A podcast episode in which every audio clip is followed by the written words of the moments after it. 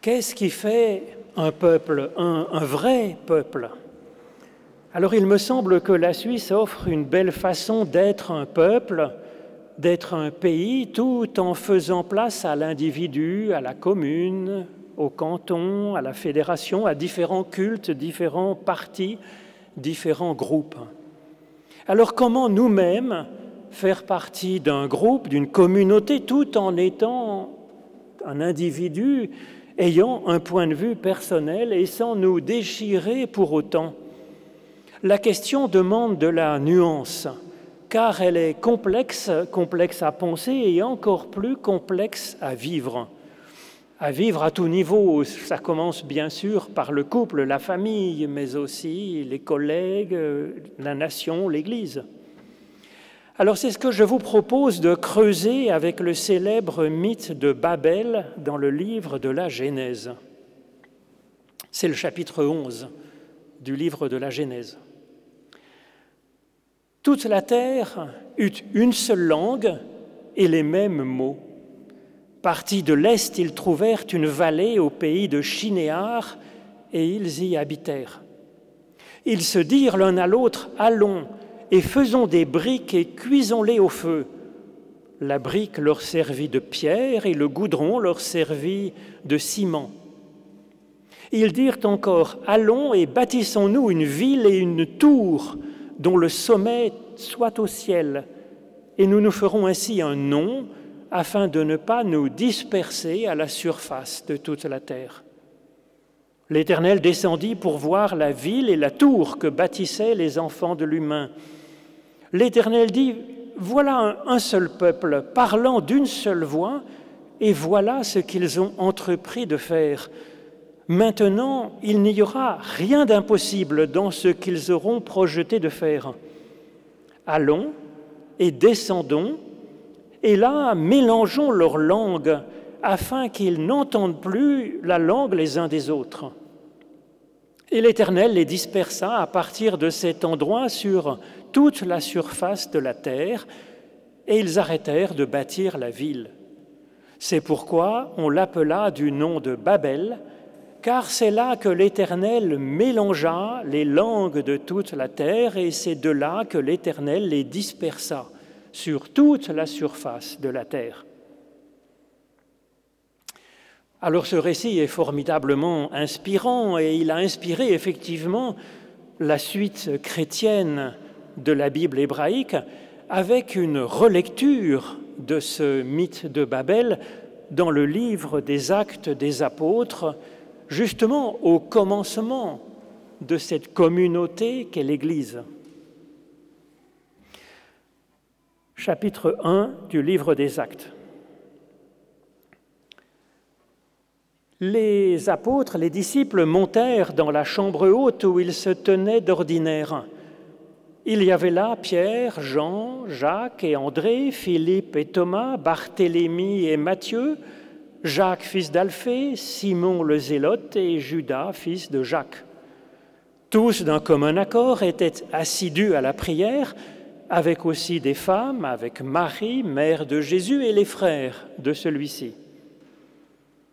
Lorsqu'arriva le jour de la Pentecôte, ils étaient donc tous ensemble en un même lieu, et tout d'un coup il vint du ciel un bruit comme celui d'un violent coup de vent, qui remplit toute la maison où ils étaient assis ensemble.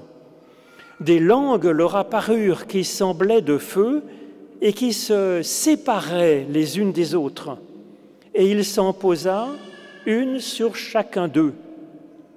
Et ils furent tous remplis du Saint-Esprit, et ils se mirent à parler en d'autres langues, selon que l'Esprit leur donnait de s'exprimer. Or il y avait en séjour à Jérusalem des Juifs, hommes pieux de toutes les nations qui sont sous le ciel. Au bruit qui eut lieu, la multitude accourut et elle fut confondue parce qu'ils entendaient parler chacun dans sa propre langue maternelle. Tous les croyants étaient ensemble et avaient tout en commun. Alors le mythe de Babel a inspiré aussi l'apôtre Jean pour son Apocalypse, mettant comme perspective ultime du développement de l'humanité, de l'histoire, une ville qui est rayonnante et ouverte, ruisselante jusque sur les nations païennes. C'est le chapitre 21 et 22 de l'Apocalypse. Un des sept anges me transporta par l'Esprit sur une grande et haute montagne et il me montra la ville sainte de Jérusalem qui descendait du ciel d'auprès de Dieu. Elle avait la gloire de Dieu, son éclat ressemblait à celui d'une pierre précieuse, une pierre de jaspe transparente comme du cristal. Elle avait une grande et haute muraille, elle avait douze portes, toujours ouvertes. Il me montra un fleuve d'eau de vie, limpide comme du cristal, sortant du trône de Dieu et de l'agneau. Au milieu de la grande rue de la ville et sur les deux bords du fleuve, un arbre de vie produisant douze récoltes et donnant son fruit chaque mois. Les feuilles de l'arbre étaient pour la guérison des nations païennes. Il, n'y aura plus de malédiction le trône de Dieu et de l'agneau sera dans la ville même. Ses enfants lui rendront un culte, ils verront son visage et son nom sera sur leur front. La nuit ne sera plus. Ils n'auront plus besoin ni de la lumière d'une lampe, ni de la lumière du soleil, car c'est le Seigneur Dieu qui les éclairera lui-même, et ils régneront à tout jamais. Ô Éternel notre Dieu, par l'étude de nos écritures anciennes, ouvre-nous chacune et chacun dès maintenant à ton souffle de résurrection et de vie. Au nom de Jésus-Christ. Amen. Alors comment faire un peuple, un vrai peuple où chacun ait sa place? Le récit de Babel explore cette question. Ce récit suit l'épisode bien connu aussi du déluge. Cet épisode du déluge dénonce la violence terrible pouvant exister entre les humains. Et puis, cet épisode du déluge dénonce aussi finalement une conception de Dieu qui pourrait faire preuve de violence contre l'humanité, proposant à la place un Dieu qui assume que l'humanité ait ses limites, qu'elle soit comme elle, comme elle est, et qui fait alliance inconditionnelle avec l'humanité, avec euh, sa partie parfois géniale et puis sa partie parfois problématique. Le récit de Babel prend la suite de cet épisode du déluge. L'humanité semble avoir compris que la violence mène au chaos qui détruit la vie, et l'humanité, donc, finalement, fait alliance les uns avec les autres sur le modèle de cette alliance de Dieu avec les humains, de faire corps ensemble. Alors, corps ensemble, jusqu'à quel point? Telle est la question effectivement proposée par ce texte. Au commencement de l'histoire, nous avons une unité du groupe poussée vraiment à l'extrême. Toute la terre eut une seule langue et les mêmes mots.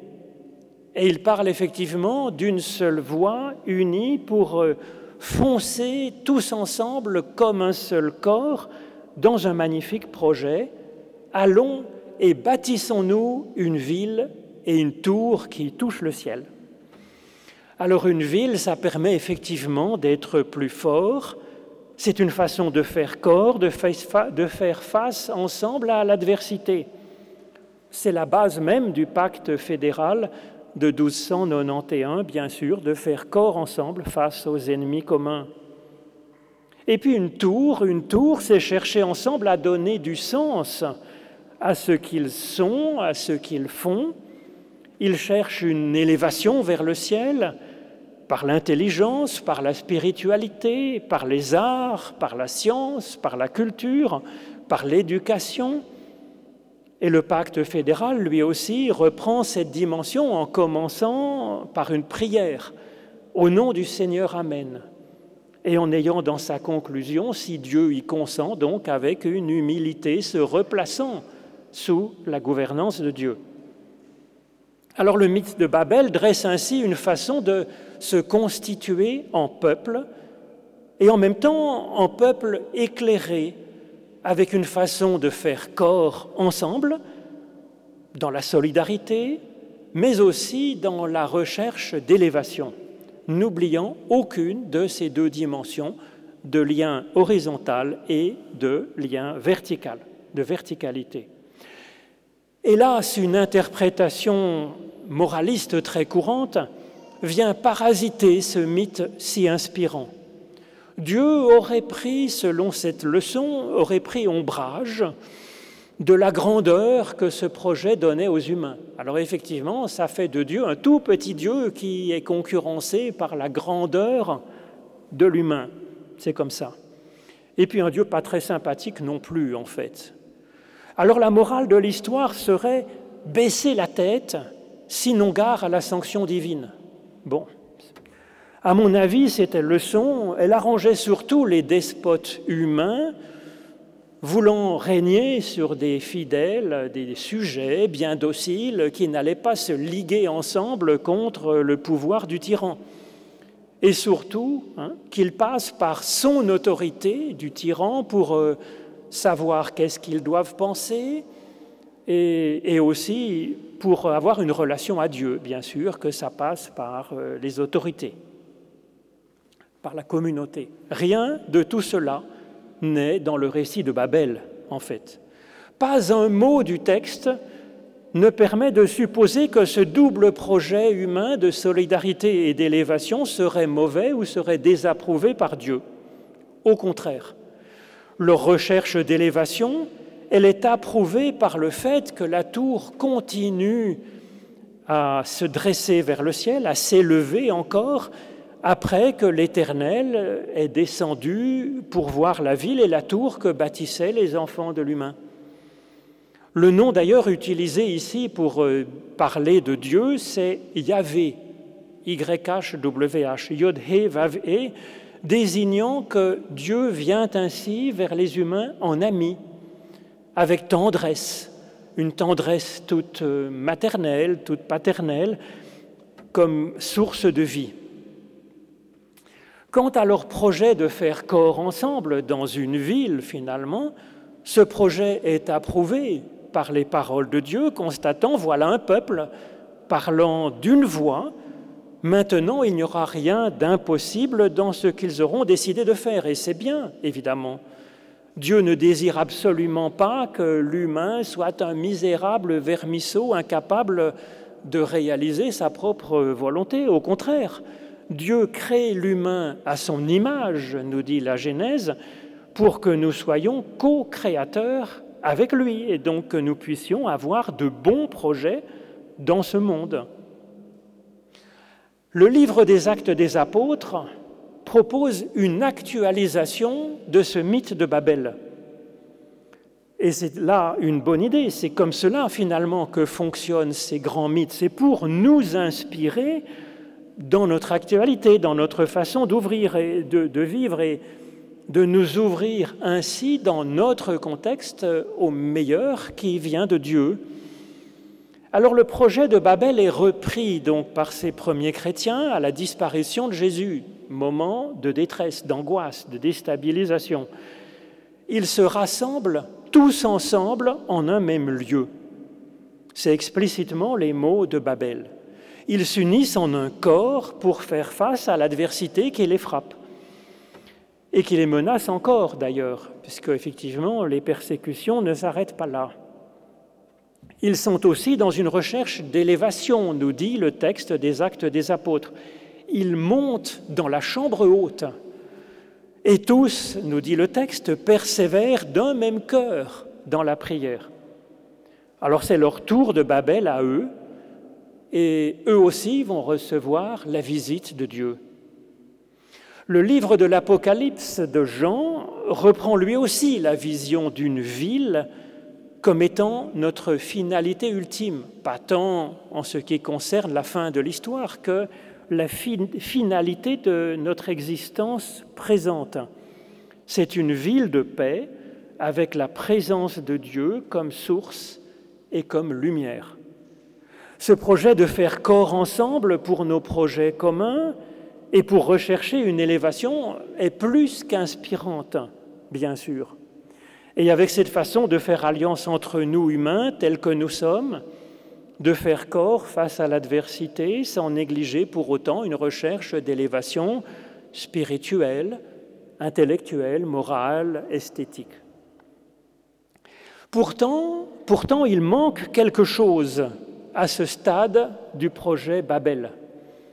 Il manque même deux choses en fait à ce peuple constitué à Babel et à ce groupe constitué par les apôtres, par les proches disciples de Jésus, qui sont assemblés bien à l'abri dans leur chambre haute, pleine de souvenirs de leur Jésus et vibrantes de leur prière commune.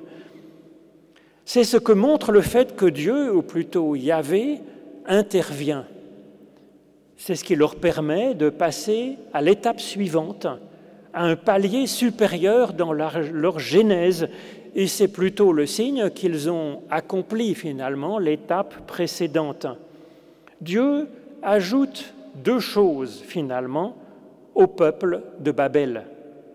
Il donne à chaque personne une langue particulière, un point de vue unique.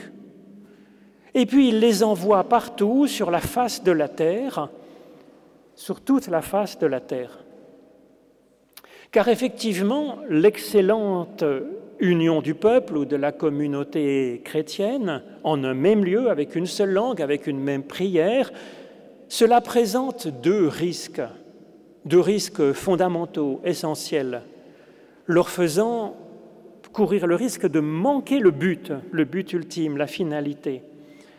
Le premier risque est l'écrasement de l'individu par le groupe, et le second, c'est le recroquevillement de la communauté sur elle-même.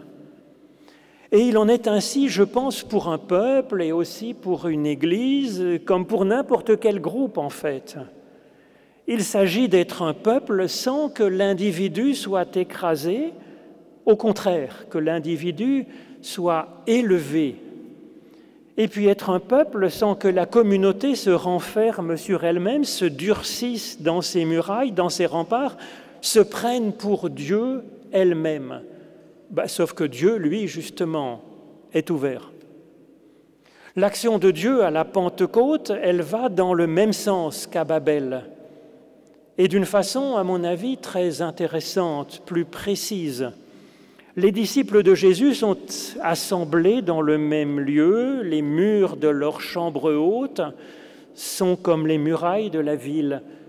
Et leur élévation, leur tour commune, c'est la mémoire des paroles de Jésus, de ses actes, c'est leur culte, c'est leur prière. Et Dieu se rend présent de quelle façon? En leur donnant un souffle de discernement et de créativité, mais en le donnant à chaque personne individuelle de toute la communauté, de sorte que chacune de ces personnes va se sentir envoyée au-delà même des limites de la communauté. Le projet annoncé par euh, le Christ au début du livre des actes se réalise. Vous recevrez une puissance, celle du Saint-Esprit survenant sur vous, et vous serez mes témoins à Jérusalem, dans toute la Judée, dans la Samarie et jusqu'aux extrémités de la terre. Alors ce projet donné par le Christ était ambigu. La communauté aurait pu recevoir collectivement l'Esprit Saint et elle aurait pu ensuite s'activer, s'organiser pour envoyer des, pour être en mission aux quatre coins du monde. Mais en réalité, le texte de la Pentecôte insiste bien à plusieurs reprises sur le fait que l'Esprit se sépare et est donné individuellement à chacune des personnes qui étaient dans le groupe. Et chaque personne recevra une vocation individuelle qui dépasse les limites de la communauté. Chacune recevra sa propre langue le rôle de la communauté n'est pas nié dans cette affaire. effectivement, c'est dans la communauté que chaque personne va recevoir l'Esprit. Mais la communauté est seulement un tremplin pour que l'individu puisse voler ensuite de ses propres ailes dans sa propre relation à Dieu et puis aussi dans sa vocation personnelle. C'est ce que développe l'apôtre Jean dans sa première lettre. Il dit, Pour vous, vous avez reçu l'onction, donc vous êtes fait Christ, l'onction de la part de celui qui est saint, c'est-à-dire de Dieu, et vous avez donc tous la connaissance. Plus besoin de vous enseigner. Demeurez en lui, en Christ, en Dieu, selon les enseignements qui vous ont été donnés, donc en particulier par l'Esprit Saint, individuellement. J'en développe ainsi pour chaque personne individuelle la mission d'être fidèle à ce que Dieu lui a donné personnellement, en propre, dans son cœur. C'est donc un devoir de sincérité avant tout, un devoir de fidélité à sa propre conscience éclairée par l'Esprit. Alors cette première communauté de Jérusalem nous montre l'exemple d'une communauté modeste. Et je crois que dans son rôle, la Confédération helvétique fait de même avec le principe de subsidiarité. La Confédération ne s'occupe que de ce qui peut être traité à son niveau sans s'occuper des nouveaux, laissant libres les, les autres niveaux de s'autodéterminer. Elle est là seulement pour rendre possible l'existence et l'épanouissement des différents groupes, des divers cantons, des diverses communes, des diverses communautés, des divers cultes, des individus, pour que chacun à son niveau puisse avancer et faire avancer les autres à sa façon. Et l'Église est comme cela aussi finalement. On entend parfois que l'objectif serait d'être une belle communauté, de faire Église. Oui, oui, mais comme celle des disciples à la Pentecôte, comme une étape préliminaire finalement, permettant à chacun de devenir lui-même en dehors de la communauté, permettant à chacun de recevoir directement à Dieu le souffle de Dieu en particulier, aidant chacun à se forger sa propre théologie, son propre point de vue, sa, trouver sa propre vocation, s'envoler de ses propres ailes pour apporter quelque chose au monde jusqu'aux extrémités de la terre. L'Église, comme l'État, doivent être des communautés assumant leur rôle, rôle essentiel, tout en restant modestes.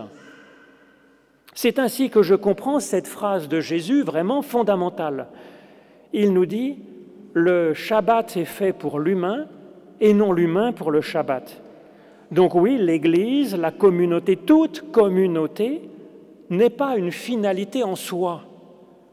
C'est simplement un outil au service de l'humain, du développement de l'humain, du meilleur développement possible de chaque individu. La finalité, ce n'est pas une Église englobante pour le fidèle, ou alors c'est juste pour un temps, comme un cocon pour une larve, pour le préparer à devenir papillon. Alors c'est vrai que la communauté est indispensable. Nous n'aurions jamais entendu parler du Christ s'il n'y avait pas l'Église. Et nous ne pourrions pas nous assembler pour, euh, en paix ce dimanche pour euh, lire la Bible, pour rendre un culte à Dieu, pour prier, s'il n'y avait pas un état de droit pour que nous puissions vivre en paix et le faire sans nous déchirer les uns les autres. Dans un sens, c'est effectivement décevant pour l'Église qui voudrait en faire plus, être plus, qui voudrait être la main et la bouche de Dieu pour le fidèle, réaliser par ses propres talents cette communauté, réaliser le, le corps du Christ. Mais la vocation de l'Église est bien plus modeste que ça elle est d'aider chaque personne à faire place à son Dieu dans sa vie, dans son être. Et la suite appartient à chacun, à la personne et à Dieu. Et le projet dépasse la communauté, il est d'être dans le monde. Alors que devient la communauté après, finalement, après que chaque membre ait reçu l'Esprit Saint et se sentent investis d'une vocation personnelle euh, hors les murs finalement. La belle unité qui leur a permis de se préparer à recevoir l'Esprit, que devient-elle quand chacun parle sa propre langue, a sa propre sensibilité théologique, spirituelle, sa propre vocation? Eh bien, cette unité, cette communauté, elle devient communion. Nous serons, nous sommes bien plus unis par l'Esprit encore qu'avant. Nous sommes unis par une union bien plus profonde. Nous sommes unis par une sincérité que permet l'amour de Dieu manifesté en Christ. Nous sommes unis par cette impulsion de vie que chacune et chacun a reçue personnellement en propre, au fond de lui-même. Et quand c'est véritablement par l'Esprit que nous existons ainsi, eh bien chacun peut parler sa propre langue, effectivement, et c'est une merveille. Enfin, il le peut. Et alors, nous comprenons la langue de l'autre viscéralement, même si c'est une langue différente de la nôtre. Et nous nous en réjouissons. C'est ainsi que nous faisons corps ensemble, par l'esprit, pas par les murs d'une communauté, pas par un rempart de dogmes, de consignes. Oui, notre vie est ainsi faite par euh, l'Esprit de Dieu. Notre vie est comme une respiration.